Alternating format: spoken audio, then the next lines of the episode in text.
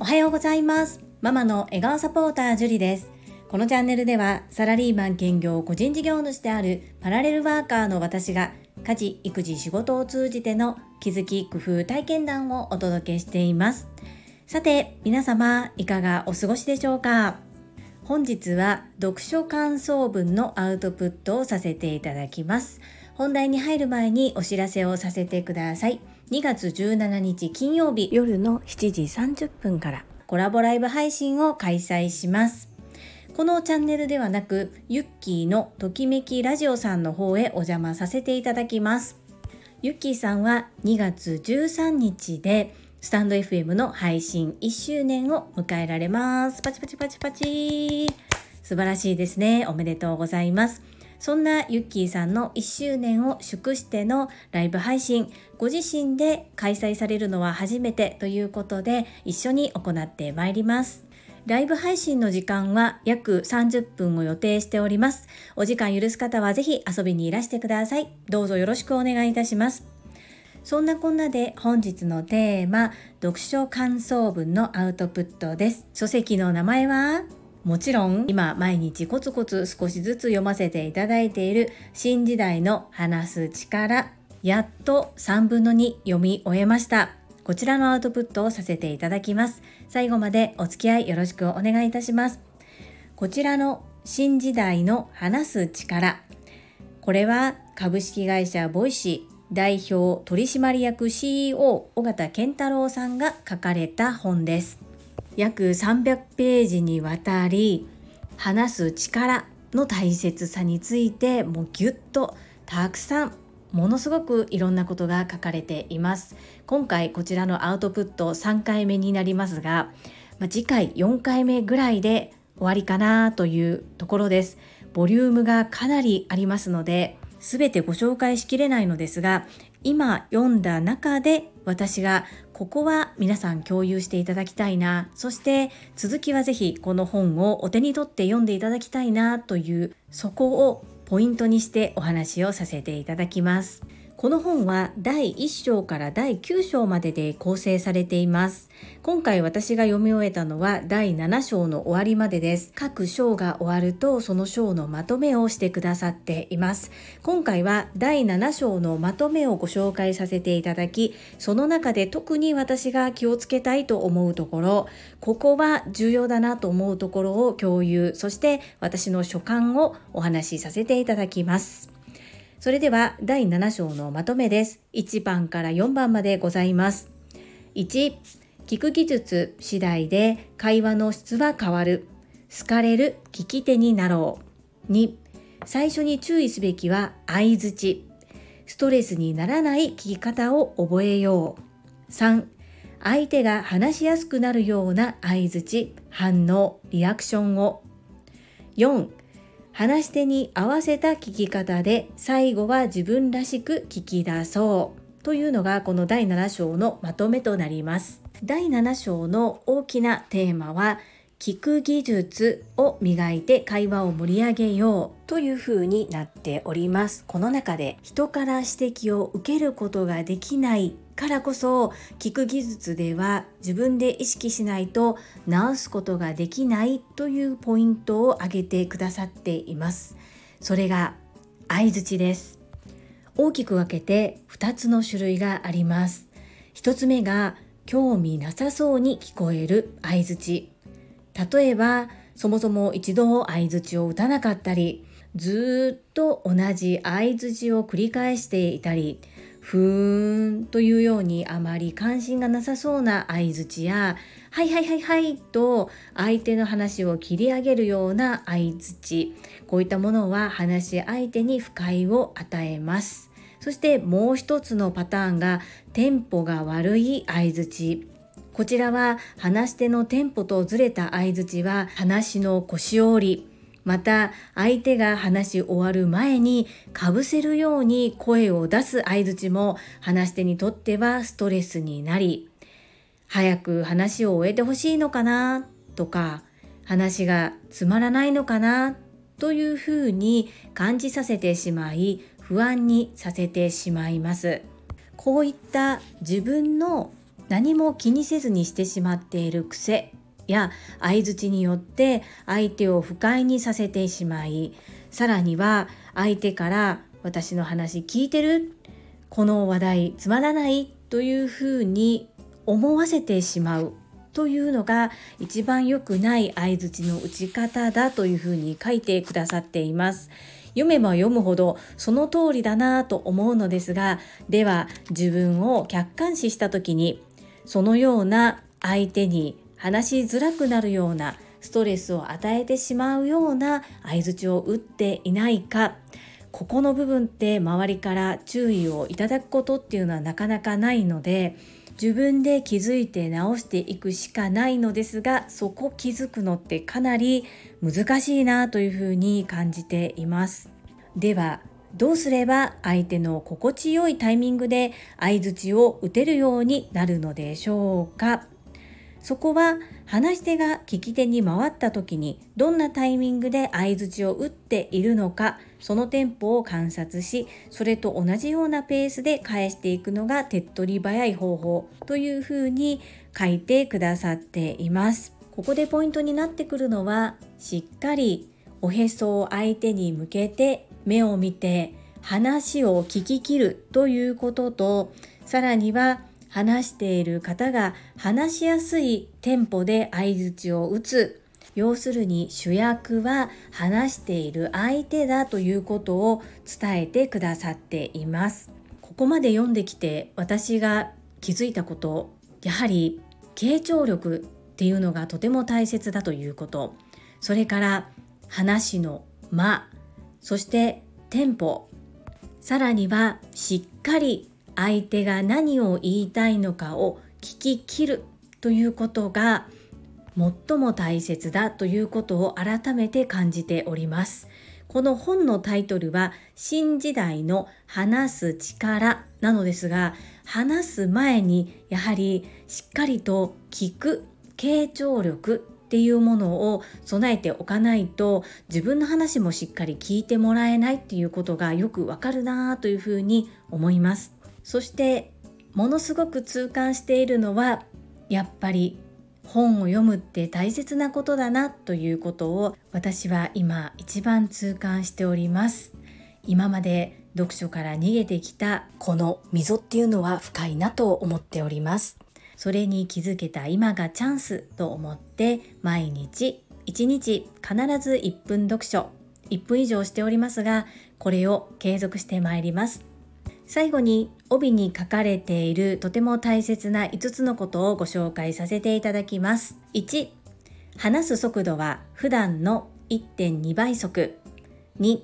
相手が喜ぶ相づちのコツ。3、まで会話を制す。4、会話が膨らむ質問パターン。5、会話が盛り上がる場作り術。以上5つ、これを主軸にものすごくたくさんの情報をこの本に記載くださっていますこの読書が苦手だった私が毎日1分読書を進めている中でもとても読みやすい本となっています前回もお聞きしましたが皆様に質問です Voicy なしで生きていられますか？ Voicy がない生活皆様送ることができますか？もし毎日そしてたまに Voicy を聞いていらっしゃる方、ぜひぜひ尾形健太郎社長の応援をよろしくお願いいたします。先日、鴨頭義人さんとの対談の中で、尾形社長がおっしゃっていました。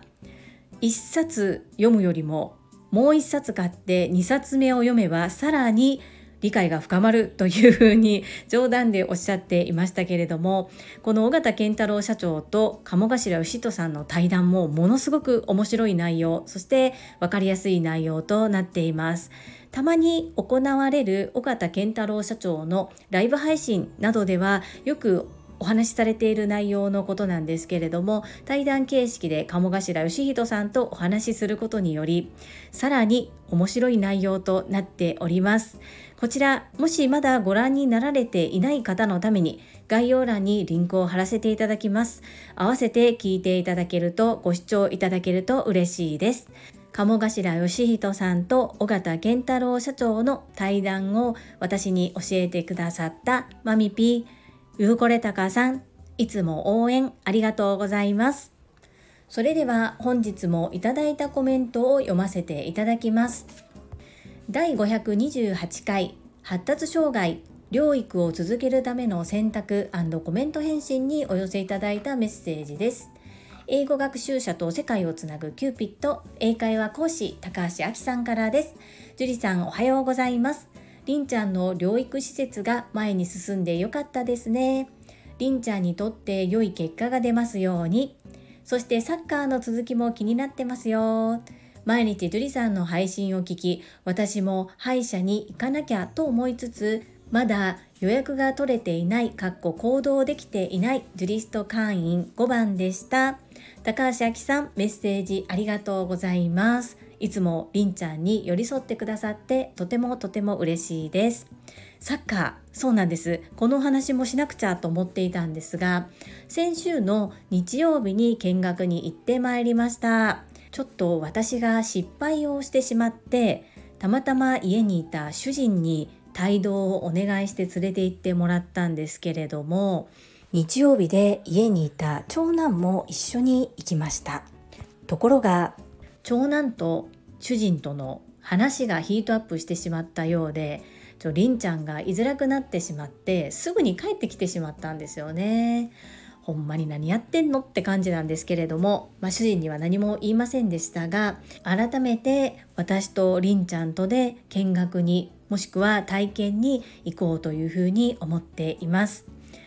そうですよね歯医者さんなかなかこの予約するっていう第一歩なかなか大きな一歩ですよね。私も結構時間かかったんですよ。ここに至るまで。でもうやると決めてやっと連絡したっていうような状況ですね。そして私の場合はサラリーマンとしてお仕事をしておりますのでその電話をかけるタイミングっていうのもなかなか難しく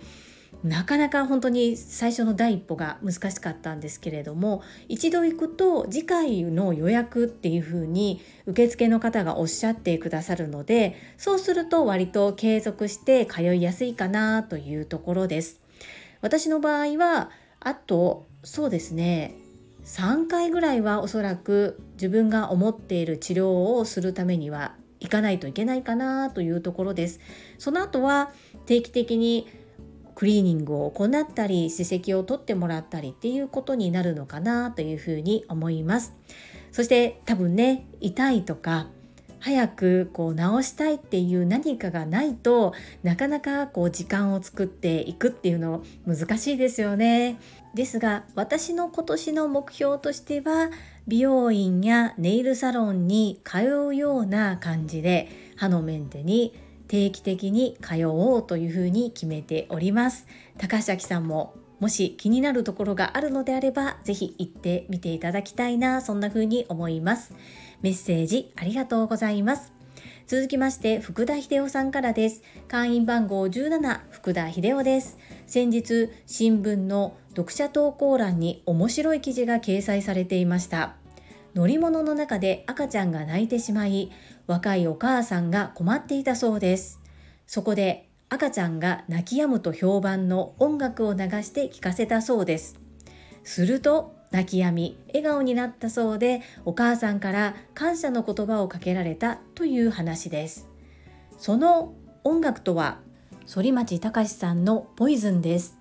世界中の赤ちゃんに試しても同じように泣き止む結果が出ていましたのでおすすめですよ。以上です。アンニョン。福田秀夫さんメッセージありがとうございます。面白いですね。世界中の赤ちゃんがこのポイズンで泣き止むんですね。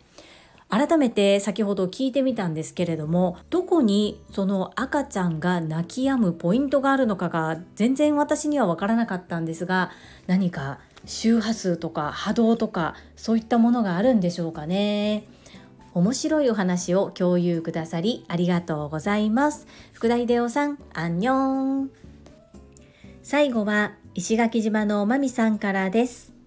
樹里さんこんばんは。石まみです。りんちゃんの施設の件ちょっとずつでも進んでよかったなって思いました。樹里さんが焦らずにじっくり探していこうと腹をくくってどしっと構えていたからこそこのお話が舞い込んできたのかなと思いました。また進展があったら教えてくださいね。樹里さんファイトマミピメッセージありがとうございます。そしていつもいつも優しくリンタに寄り添ってくださって感謝申し上げます。本当に不思議ですよね。焦っている時は何も前に進まなかったんですが諦めたというかもういいや別に今すぐ決まらなくたってっていう風に本当に腹をくくったらこういったプラスになるお話が舞い込んできました。そういうもんなんですかね。とても不思議なんですけれども諦めることもなく焦ることもなく着々といろいろと探しは探すんですけれどもその絶対に4月から通わなければならないっていう考えはもう捨てました。なかなか言葉が難しいところあるんですけれどもですがもう会話が成立するのでちゃんとりんちゃんの気持ちも聞きながら進めていきたいと思います。マミピいつもいつもありがとうございます。せーのいいね。はいいただいたメッセージは以上となります。皆様本日もたくさんのいいねやコメントをいただきまして本当にありがとうございます。とっても励みになっておりますし、ものすごく嬉しいです。心より感謝申し上げます。本当にありがとうございます。最後に一つお知らせをさせてください。タレントのエンタメ忍者みやゆうさんの公式 YouTube チャンネルにて私の主催するお料理教室ジェリービーンズキッチンのオンラインレッスンの模様が公開されております。動画は約10分程度で事業紹介自己紹介もご覧いただける内容となっております。概要欄にリンクを貼らせていただきますので、ぜひご覧くださいませ。それではまた明日お会いしましょう。素敵な一日をお過ごしください。ママの笑顔サポーター、ジュリでした。